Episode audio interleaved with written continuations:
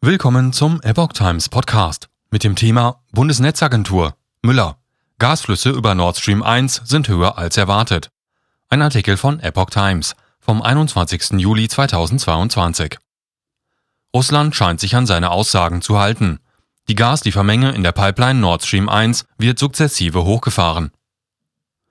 Die Gaslieferungen über die aus Russland kommende Gaspipeline Nord Stream 1 sind nach dem Ende der Wartungsarbeiten laut Bundesnetzagentur höher als zunächst erwartet ausgefallen. Die realen Gasflüsse hätten über den angekündigten Bestellungen gelegen, teilte der Chef der Bundesnetzagentur Klaus Müller am Donnerstag über den Kurzbotschaftendienst Twitter mit.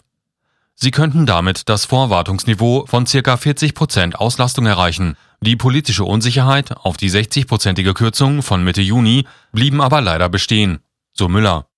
Nach zehntägigen planmäßigen Wartungsarbeiten fließt seit Donnerstagmorgen wieder Gas durch Nord Stream 1. Zwischen 7 und 8 Uhr erreichte die Menge 29,3 Millionen Kilowattstunden.